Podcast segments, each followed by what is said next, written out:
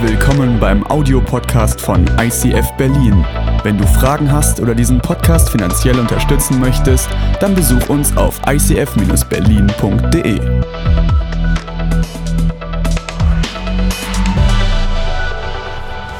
Pilatus, römischer Statthalter von Jerusalem. Sie brachten ihn schon früh morgens zu meinem Palast. Sie beschuldigten ihn des Hochverrats. Ich habe ihn dann ausgefragt, bis ins letzte Detail. Aber beim besten Willen, ich fand keine Schuld an ihm. Nichts. Die Priester und Pharisäer wollten ihn aber unbedingt am Kreuz hängen sehen. Bei all dem Lärm kam plötzlich meine Frau aus ihrem Schlaf geweckt und kam zu mir im Schock und sagte, Pilatus, ich habe von diesem Jesus geträumt. Du darfst ihn unter keinen Umständen kreuzigen lassen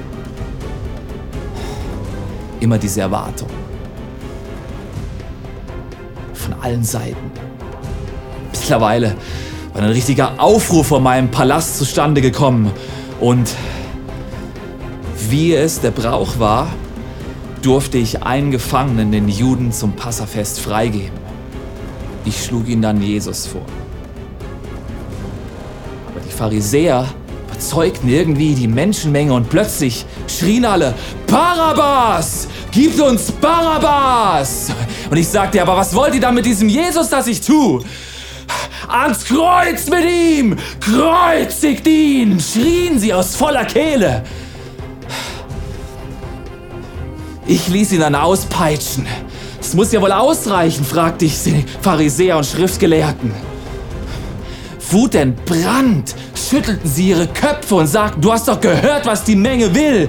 Kreuzigt ihn! Ich schaute meine Frau an. Die Pharisäer. Die Menge.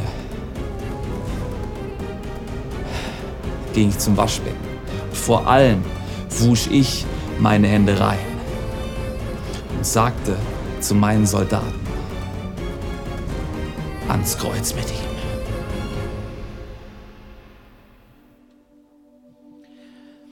Frei von Passivität. Ich möchte heute über zwei Personen sprechen, die in den letzten 24 Stunden von Jesus eine ganz, ganz entscheidende Rolle spielen. Aber die zwei Personen haben zwei völlig unterschiedliche Herangehensweisen. Das eine, die eine Person ist Pontius Pilatus, die von einer aktiven Position, die sie innehat, abrutscht in eine Passivität. Und eine zweite Person, Simon von Kyrene, der aus einer passiven Zuschauerrolle auf einmal reinrutscht in das Geschehen und aktiv wird und einen Unterschied macht. Wir sind in der Reihe Hashtag Jesus, weil wir sagen, wir möchten uns die letzten 24 Stunden von Jesus ein bisschen genauer angucken. Wir wollen schauen, was ist mit ihm passiert in den letzten 24 Stunden. Wir wollen tiefer gehen und heute geht es um das Thema frei von Passivität. Und das Kreuz ist so das zentrale Symbol für Ostern, das zentrale Symbol für Karfreitag. Und ich weiß nicht, was das, das Kreuz für dich bedeutet. Ich meine, das Kreuz ist in der Geschichte ist das krasseste Folterinstrument. Das war damals das Schlimmste, was du dir vorstellen konntest. Und Jesus hat an diesem Kreuz gehangen. Und wir, wir hängen uns manchmal als eine kleine Zierde, als silbernes Schmuckbändchen um den Hals. Und es ist manchmal ein bisschen weird, weil es ist ein krasser Stretch da drin, zu sagen, dieses kleine Schmuckstückchen, das hat so viel Leid, so viel verursacht. Das ist unser Symbol. Das Kreuz ist das Symbol der Christen. Es gibt andere Symbole für, für Religion. Der Halbmond, der für Souveränität steht. Eine Lotusblume. Es gibt so viele Symbole. Unser Symbol für uns als Christen ist das Kreuz. Und Jesus ist nicht irgendwie aufgrund eines Zufalls am Ende seines Lebens am Kreuz gelandet, weil er irgendwie nicht die Kraft hatte, zu kämpfen bis zum Schluss. Er ist nicht in Passivität abgerutscht, sondern Jesus ist ganz bewusst an dieses Kreuz gegangen mit einem ganz bestimmten Auftrag, mit einer ganz bestimmten Sendungsbewusstsein. Warum kann ich das so sagen? Weil in Jesaja steht geschrieben, er hat ein Prophet hunderte Jahre vorher über diesen Jesus geschrieben, dennoch, er nahm unsere Krankheiten auf sich und trug unsere Schmerzen. Das Kreuz heißt, Jesus, der nahm unsere Krankheiten auf sich. Er trug unsere Schmerzen. Er hat Schmerzen durchgemacht am Kreuz für uns. Und dieser, dieser Satz fängt an mit einem Wort, das heißt dennoch. Und du denkst so, ja, okay, dennoch. Was steht denn vor dem dennoch? Und ich habe euch heute mal den, den zweiten Vers vor dem ersten präsentiert, weil es ist immer die Frage, ob du in Passivität abrutscht oder ob du aktiv wirst, ist nicht ein Zufall. Du wirst nicht automatisch aktiv, du gehst nicht automatisch, stehst du für etwas ein und du, du rutscht auch nicht in Passivität ab. Es gibt vor dem Dennoch gibt es eine Geschichte. Und die Frage ist, was steht hier in Jesaja 53 in den Versen davor? Was steht Vers 1? Was steht in Vers 2? Da steht, er wurde verachtet und von den Menschen abgelehnt, ein Mann der Schmerzen, mit Krankheit vertraut, jemand, vor dem man sein Gesicht verbirgt. Er war verachtet und bedeutete uns nichts. Diese Sätze, die hier stehen, stehen vor dem Dennoch. Jesus wäre hier in einer Lage gewesen von dem, was er vor der Kreuzigung unter Pontius Pilatus erlitten hat. Jesus hätte sagen können, ich bin raus aus dem Spiel, nicht mit mir. Wenn ich verachtet werde, wenn ich von Schmerzen gekennzeichnet bin, wenn ich abgelehnt werde, wenn ich dir nichts bedeute, obwohl ich dir gerade das beste und größte Rettungsangebot mache, dann, hey, sorry, dann bin ich raus.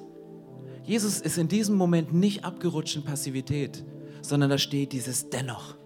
Und es gibt für mich vier Worte und wenn du diese Worte kennst, dann hast du heute die Chance, mit dieser Predigt einen Unterschied zu machen. Diese vier Worte bedeuten dennoch, obwohl, deshalb, trotzdem. Leute, die nicht in Passivität abrutschen wollen, die kennen diese Worte, die gehören in ihren Wortschatz. Dennoch, obwohl, deshalb, trotzdem. Und wenn du in die Ostergeschichte reinguckst, in die letzten 24 Stunden von Jesus, stehen immer wieder diese Worte drin. Ich mache nicht die Augen zu vor der Realität, ich sehe das. Ich sehe die Schmerzen, ich sehe die Krankheit. Ich könnte aussteigen aus der Geschichte, aber dennoch, trotzdem, obwohl, gerade deswegen, jetzt erst recht. Ich habe vor einer Zeit eine Ausbildung gemacht bei der Akademie für christliche Führungskräfte, weil nach der Bibelschule, da lernt man Griechisch, da lernt man Hebräisch, da lernt man Kirchengeschichte, da lernt man Homiletik und Hermeneutik und all die unaussprechlichen Fächer. Und ich habe irgendwann festgestellt, um eine Gemeinde oder schon eine Jugendgruppe zu leiten, da brauchst du Manchmal sprichst du Chinesisch, hast das Gefühl, aber du brauchst dann so Skills wie Organisationsentwicklung, Konfliktmanagement ab und zu mal. Und da habe ich gedacht, ich mache diese Ausbildung bei der Akademie für christliche Führungskräfte. Und da gehört es zum Ausbildungsprogramm, dass jeder, der die Ausbildung durchlief, eine Einzelanalyse machen musste bei der therapeutischen Seelsorge. Und da wurde ein Mann gebucht, für den wurde viel Geld bezahlt und dann kam meine Sitzung. Also meine erste Einzel, also Einzelcoaching.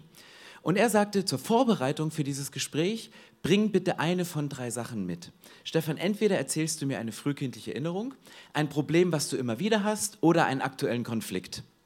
Und ich war ja schlau, weil ich hatte Konflikte, ich hatte auch Probleme, die immer wieder hochkamen und ich habe gedacht, ich erzähle ihm ganz gezielt eine bestimmte Geschichte, weil ich mir für diesen Bereich meines Lebens eine Lösung erhoffe. Und dann habe ich ihm die Geschichte erzählt und habe gesagt, ja, ich habe eine frühkindliche Erinnerung. Und die frühkindliche Erinnerung war die, dass ich gedacht habe, mein Vater ist ein, ein sehr korrekter Mensch, der, dem, der immer pünktlich ist, der jede Ausgabe fürs PKW mit einem ganz spitzen Bleistift in sein Fahrtenbuch reinschreibt. Es ist alles aufgezeichnet. Und meine Mutter war eher so die unkonventionelle. Und da habe ich erzählt, ja, ganz früh, da hat meine Mama immer gesagt, ich kam nach Hause aus der Schule und meine Mama hat gesagt, okay Stefan, lass uns mal das Esszimmer umräumen. Und da wurde die Eckbank von der Ecke in die Ecke geräumt und der Tisch von da nach da und der Schreibtisch von hier nach da. Und als mein Papa abends nach Hause kam, war Holland in Not weil er liebte Veränderung überhaupt nicht. Und ich habe diese Geschichte erzählt, halt unter dies, genau diesem Aspekt, ich liebe Veränderung und es ist gut, Veränderung zu haben. Es ist genial, 20s zu starten. Es ist cool, eine dritte Celebration anzufangen nach Ostern. Von mir aus auch gerne die nächste Location irgendwo in Potsdam und Rostock und sonst wo, Timbuktu. Cool. Und er saß da, lehnte sich so zurück, nahm sein Heft und sagte, Stefan, weißt du, was mir aufgefallen ist? Du hast eine passive Grundstruktur. Und ich dachte, das wollte ich jetzt nicht hören. Ich sage, wie kommst du jetzt da drauf? Ich wollte auf Veränderung, ich wollte, dass du mein Problem löst, dass, dass die Leute immer nicht mitziehen, wenn ich irgendeine Idee habe von irgendwelchen Sachen. Ich sagte, nee, du hast immer erzählt, deine Mama hat gesagt, deine Mama hat das gemacht, sie hat das gemacht, sie hat das, und du hast immer nur mitgemacht. Und da habe ich gemerkt, in dem Moment hat es mich getroffen, in dem Moment habe ich gemerkt, ja, stimmt. Ich bin vom Typ her jemand, der gerne auch mal Sachen laufen lässt der gerne auch mal sagt, ja, mal gucken, wie sich entwickelt. Und so eine Grundstruktur von Passivität hat und ich manchmal in Passivität abrutsche. Ist chillig für mich, stressig für andere, die eine andere Grundstruktur haben. Und genau dasselbe ist bei Pontius Pilatus passiert. Pontius Pilatus in dieser Geschichte, die wir gerade gehört haben, er war in der Position, wo er eine Entscheidung hätte treffen können. Er war in der Position, wie er Jesus hätte freisprechen können. Er war in dieser Position, aktiv zu werden, sagen, ich mache jetzt einen Unterschied, aber er zog seinen Schwanz ein und er rutschte auf so einer Rutsche der Passivität immer weiter runter. Und Gott lässt dich nie auf so einer Rutsche der Passivität abrutschen, sondern er schickt dir immer wieder Hinweise. Vielleicht durch eine Predigt, in dem Fall von Pontius Pilatus, durch seine eigene Frau. Und dann kam die eigene Frau und sagte, hey, übrigens Schatz, ich habe nachts geträumt. Du darfst diesen Jesus nicht verurteilen. Ich habe es geträumt, das ist nicht gut. Und er hört diesen Rat, fühlt sich aber dem Druck der Masse so ausgesetzt, dass er seine Hände in Unschuld wäscht und sich einfach passiv rauszieht aus dieser Geschichte.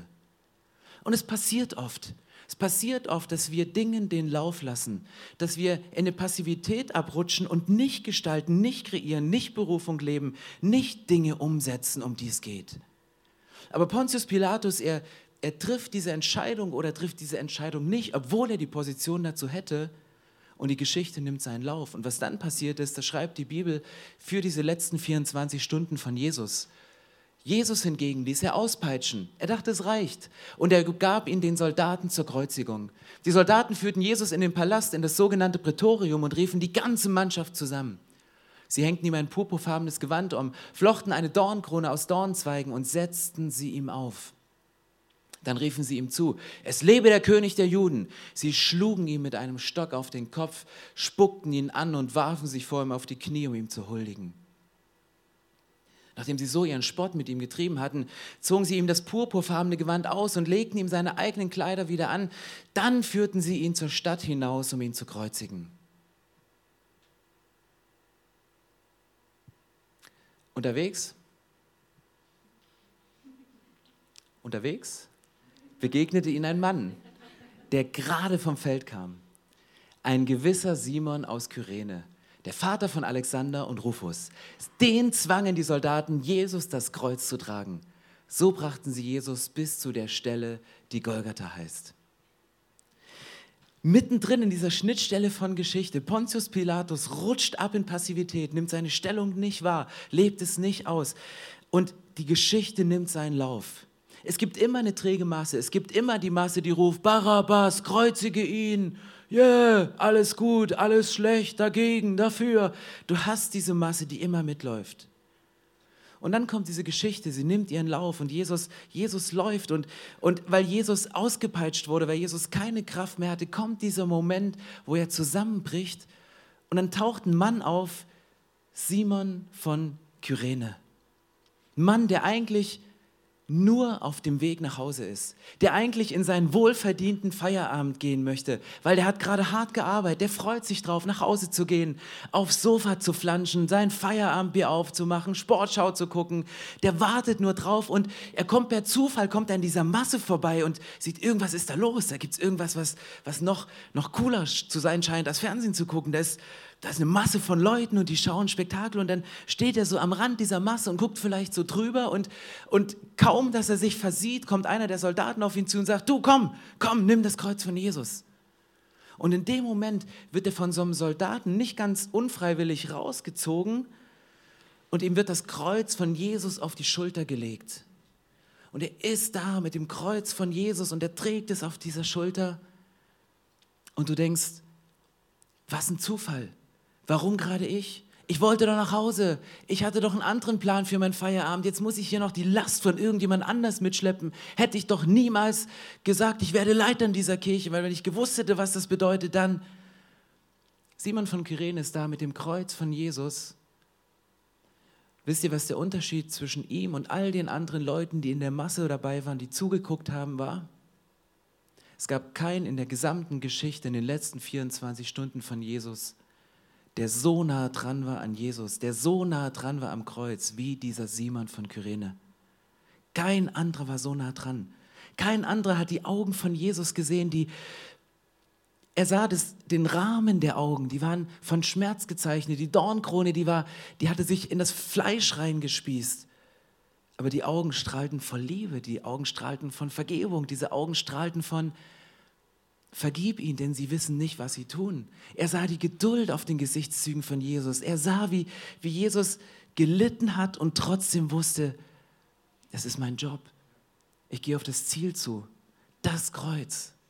Keiner von ihnen war so nah am Kreuz, keiner von ihnen war so nahe an Jesus dran wie Simon von Kyrene. Und das veränderte sein ganzes Leben. Das veränderte seine gesamte Zukunft. Er war eigentlich auf dem Weg nach Hause, sein wohlverdientes Feierabendbier zu nehmen. Aber es veränderte ihn. Warum kann ich das so sagen? Ich lese das nicht in diese Geschichte rein, aber es, es gibt einen auffälligen Vers. Können wir nochmal den Vers von eben machen? Da steht, ein gewisser Simon aus Kyrene, der Vater von Alexander und Rufus. Das war ein Punkt, wo ich aufmerksam wurde und sagte, normalerweise, wenn Menschen aus der Bibel bezeichnet werden, dann wurden sie zu der damaligen Kultur immer über ihren Vater definiert. Der Sohn des Zebedeus, der Sohn des Alpheus, der Sohn von oder Simon von Kyrene, wenn man nicht wusste, wer der Vater war. Aber hier steht auf einmal der Vater von Alexander und Rufus. Das war völlig unüblich. Der wird bezeichnet als der Vater von Alexander und Rufus. Wieso stehen seine Söhne auf einmal in der Geschichte? Was haben diese Söhne da zu suchen? Weil die waren vielleicht gar nicht dabei, vielleicht waren die schon zu Hause, haben auf ihren Vater gewartet, der sich wieder ehrenamtlich als Volunteer in der Kirche eingebracht hat für diesen Jesus und haben ihn eigentlich gar nicht gesehen, weil er so oft weg war und, und eigentlich hat die Frau schon so einen Hals, weil, weil du immer so lange weg bist und, und ja, geht gar nicht. Es war keiner, der so nah am Kreuz und an Jesus dran war wie Simon von Kyrene. Und wenn du den Namen Rufus googelst, findest du ihn auf einem, also nicht googelst, bei bibleserver.com googelst, also suchst, so, dann findest du diesen Namen Rufus auf einmal im Römerbrief. Und du denkst dir, Römerbrief, was muss das für ein krasser Theologe sein? Weil in Römerbrief schaffen es wirklich nur die guten Theologen, weil wer den Inhalt ein bisschen kennt, alter Schwede, harter Tobak. Da steht, Paulus schreibt, bitte grüße den Rufus und auch seine Mutter, die auch für mich wie eine Mutter war. Das heißt, die Begegnung mit Jesus kurz vor seinem Tod, mit dem Kreuz auf der Schulter, mit dem Blick in Jesu Augen, hat nicht nur sein Leben verändert, sondern das Leben seiner ganzen Familie, das Leben seiner Frau, das Leben seiner Kinder. Und diese Familie würde zu einer der prägendsten Familien der ersten Christenheit, die einen riesen Unterschied gemacht haben, die einen riesen Impact hatten, bis auf das Leben des großen Apostel Paulus. Und das passiert, wenn du ganz nah an Jesus dran bist, wenn du ganz nahe an das Kreuz rankommst.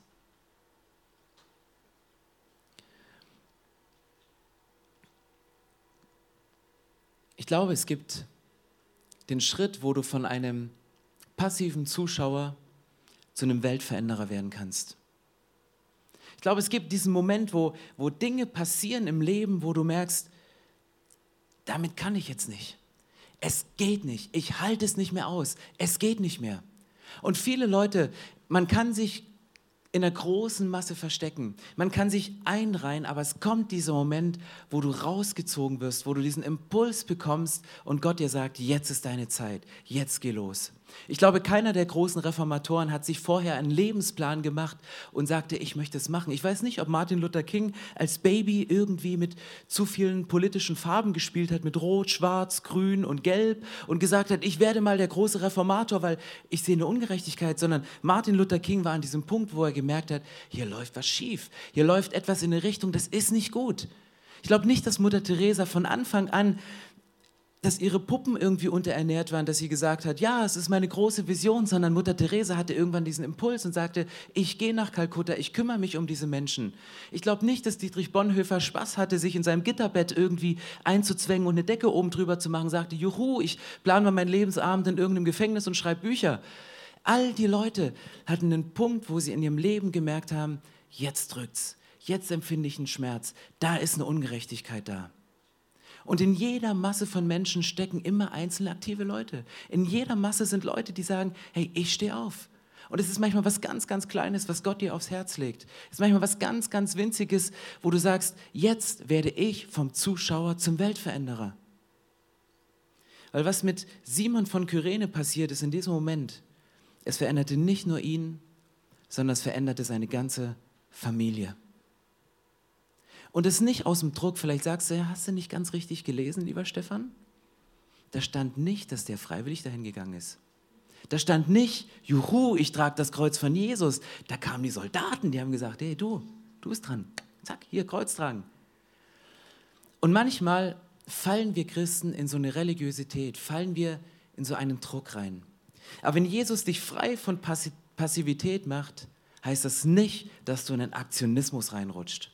Frei von Passivität heißt nicht Aktionismus, heißt nicht Hirn ausschalten und hinzugehen. Ganz ehrlich, ich kenne beides. Ich kenne Leute, wo sich bei einem Ehepaar der eine voll in die Kirche investiert und die, der Partner zu Hause Stress macht und sagt, hey, wann kommst du nach Hause? Es geht ja gar nicht. Und, und dann hast du so intern so einen Kampf, dass der andere sagt, hey, mach mal nicht zu viel, du gehst da rein. Ich kenne aber auch das, wo Leute in Passivität abrutschen und, und gar nichts mehr läuft. Und ich kenne auch den Moment, wo Leute sich überdurchschnittlich in einer Kirche engagieren, weil sie keinen Bock haben, nach Hause zu gehen. Und weil sie flüchten vor ihrer Verantwortung, weil sie flüchten vor dem, was zu Hause passiert. Und wir haben in dieser Kirche einen römischen Brunnen als ein Symbol, den wir immer wieder unter Leitern klären. Dieser römische Brunnen sagt nichts anderes, als dass es einen Brunnen gibt, der verschieden große Schalen hat. Da ist oben eine kleine Schale, dann eine etwas größere Schale und eine noch größere Schale und eine ganz große. Und dieser Brunnen hat diese Besonderheit, dass oben das Wasser reinfließt in die Schale und wenn die erste Schale gefüllt ist, fließt das Wasser in die zweite Schale. Wenn die zweite Schale gefüllt ist, füllt das Wasser in die dritte Schale und wenn es in der dritten Schale ist, in die, füllt sich die vierte Schale. Und das ist für uns ein Ansatz, weil die erste Schale ist deine Beziehung zu Gott, ist deine Beziehung zu Jesus. Es ist der Moment mit dem Kreuz, auf dem Kreuz, mit den Augen eins zu eins in die Augen von Jesus. Beziehung zu Gott, tanke auf. Die zweite Schale ist die Beziehung zu deinem Partner, sind Beziehungen, sind Freundschaften, sind gesunde, stabile Ehen, sind gesunde, stabile Familien oder Freundschaften und Kleingruppen. Die dritte Schale ist die Gemeinde und die vierte Schale ist die Welt. Und wenn du flüchtest vor deiner Ehefrau oder vor deinem Partner oder vor einer Verantwortung von Beziehung und in dieser Kirche dich einbringst, dann bin ich der Erste, der dich als Pastor nach Hause schickt und sage, fülle die erste Schale, fülle die zweite Schale, bevor du hier irgendwas machst. Weil es geht nicht, Jesus macht dich nicht frei von Passivität, damit du in den Aktionismus abrutscht. Weil Aktionismus ist falsch, Aktionismus ist Religiosität. Du musst mit dem, was du machst, Jesus nicht beweisen, dass du es wert bist, dass du würdig bist, dass Jesus auf diese grausame Art und Weise am Kreuz gestorben ist. Du musst nichts beweisen durch das, was du tust, dass, es, dass, du, dass du ihm was zurückbringst. Das ist die Bibel relativ klar. Im Epheserbrief bringt es nochmal Paulus auf den Punkt. Der sagt, Epheser 2, Vers 8, weil Gott so gnädig ist, hat er euch durch den Glauben gerettet. Und das ist nicht euer eigenes Verdienst. Es ist ein Geschenk Gottes. Ihr werdet also nicht aufgrund eurer guten Taten gerettet, damit sich niemand etwas darauf einbilden kann. Hier steht's.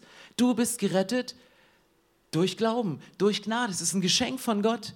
Den Preis hat Jesus bezahlt. Du musst nicht nochmal ans Kreuz gehen. Du musst da nicht nochmal durchleiden. Du musst Jesus nicht beweisen durch einen schmerzvollen Job, den du irgendwie machst, dass du würdig bist, das in Anspruch zu nehmen. Dass du würdig bist, das Geschenk zu bekommen. Jesus sagt, das ist ein Geschenk.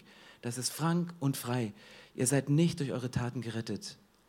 Aber dann geht es weiter und dann kommt noch ein Vers danach, nämlich direkt Vers 10, der nächste Vers, der sagt,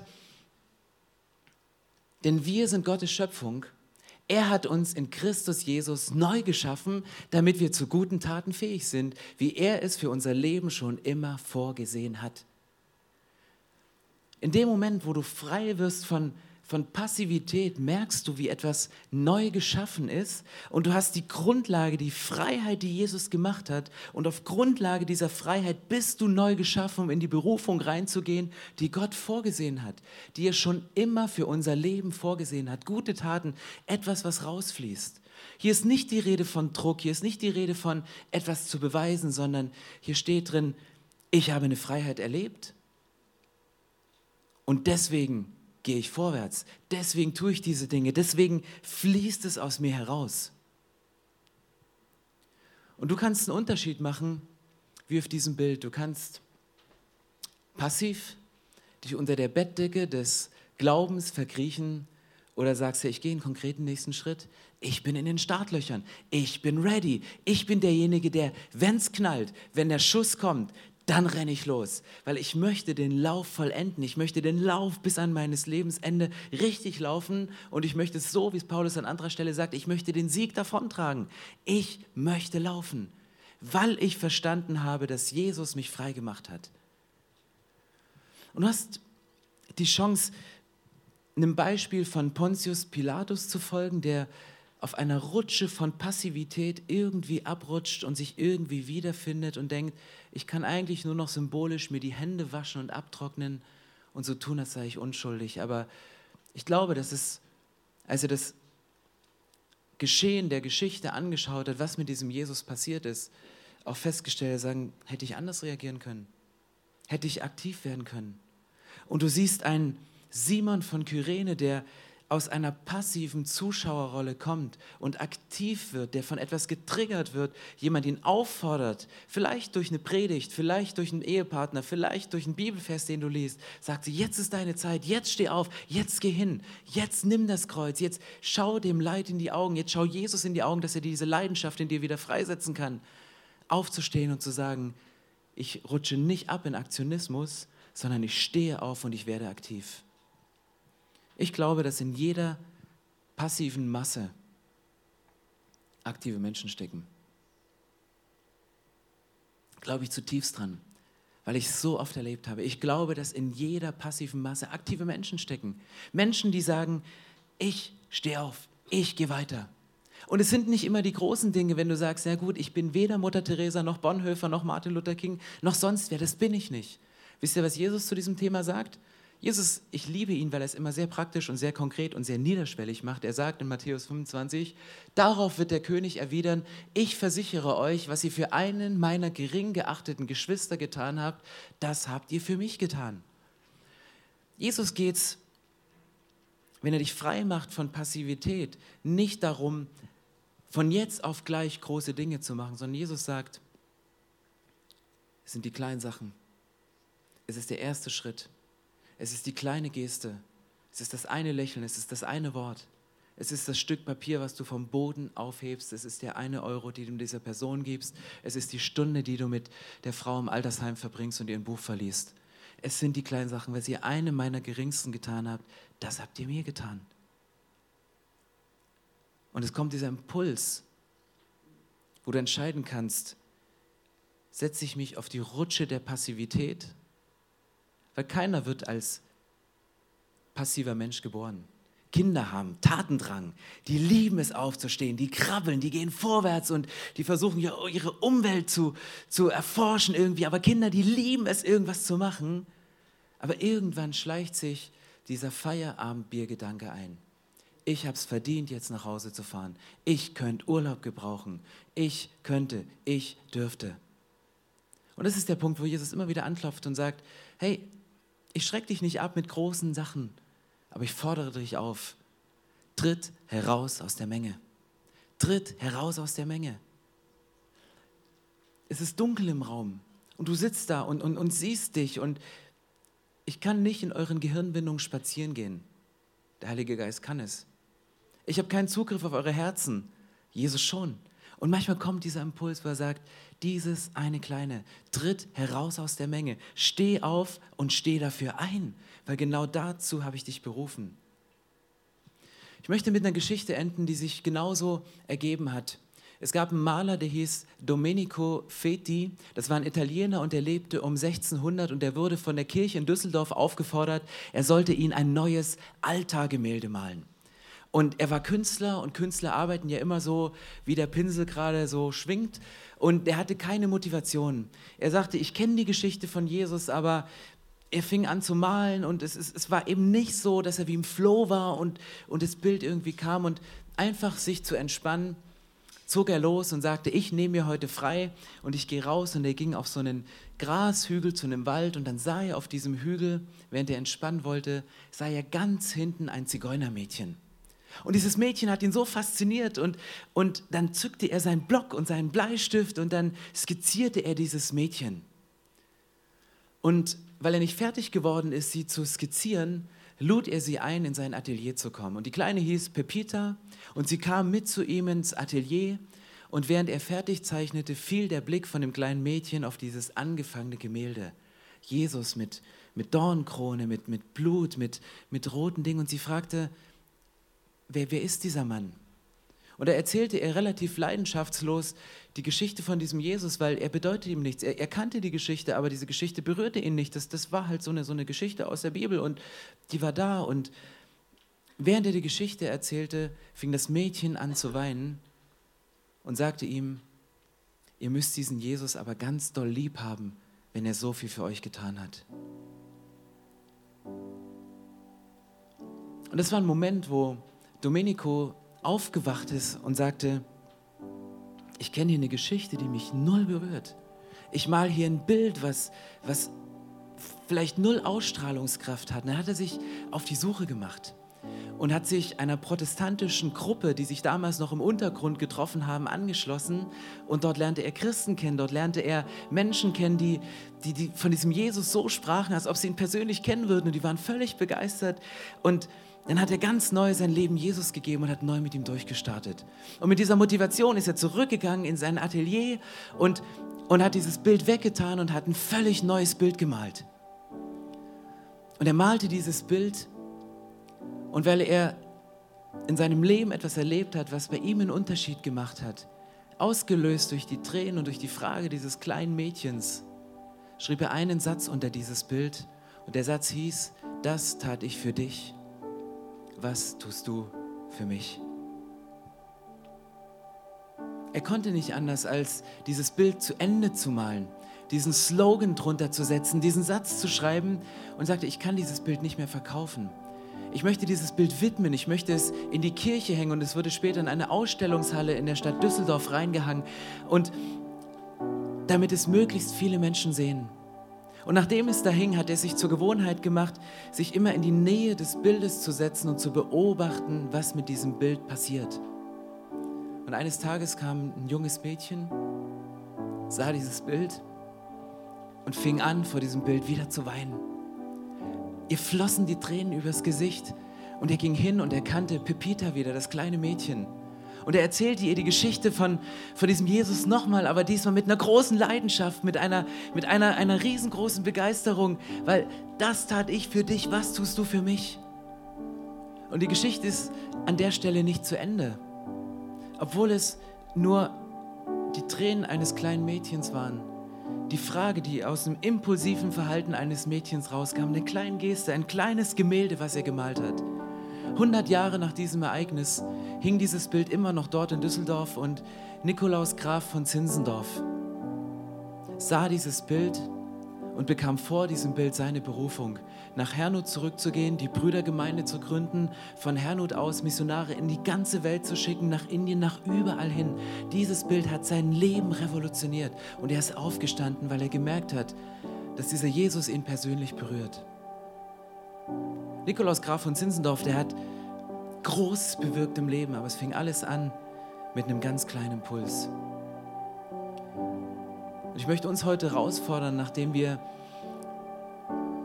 im nächsten Song mal überlegen, was ist der Punkt, wo, wo neige ich dazu, in Passivität abzurutschen? Und wo möchte ich aufstehen und einen Schritt gehen, einen konkreten Schritt gehen, um aktiv zu werden? Weil ja, es gibt diese Dinge. Es gibt die Dinge, wo ich zornig werde. Es gibt die Dinge, wo ich drüber weinen könnte. Es gibt die Dinge, wo ich merke, Jesus, hey, wenn du das für mich getan hast, dann gehe ich raus. Nicht aus dem religiösen Druck, nicht in den Aktionismus rein, sondern auf Grundlage von dem, was im Epheserbrief steht. Jesus hat dich frei gemacht. Er hat dir ein Riesengeschenk gemacht. Und dieses Geschenk macht uns frei, rauszugehen und zu sagen, jetzt lebe ich die Berufung. Das tat ich für dich. Was tust du für mich?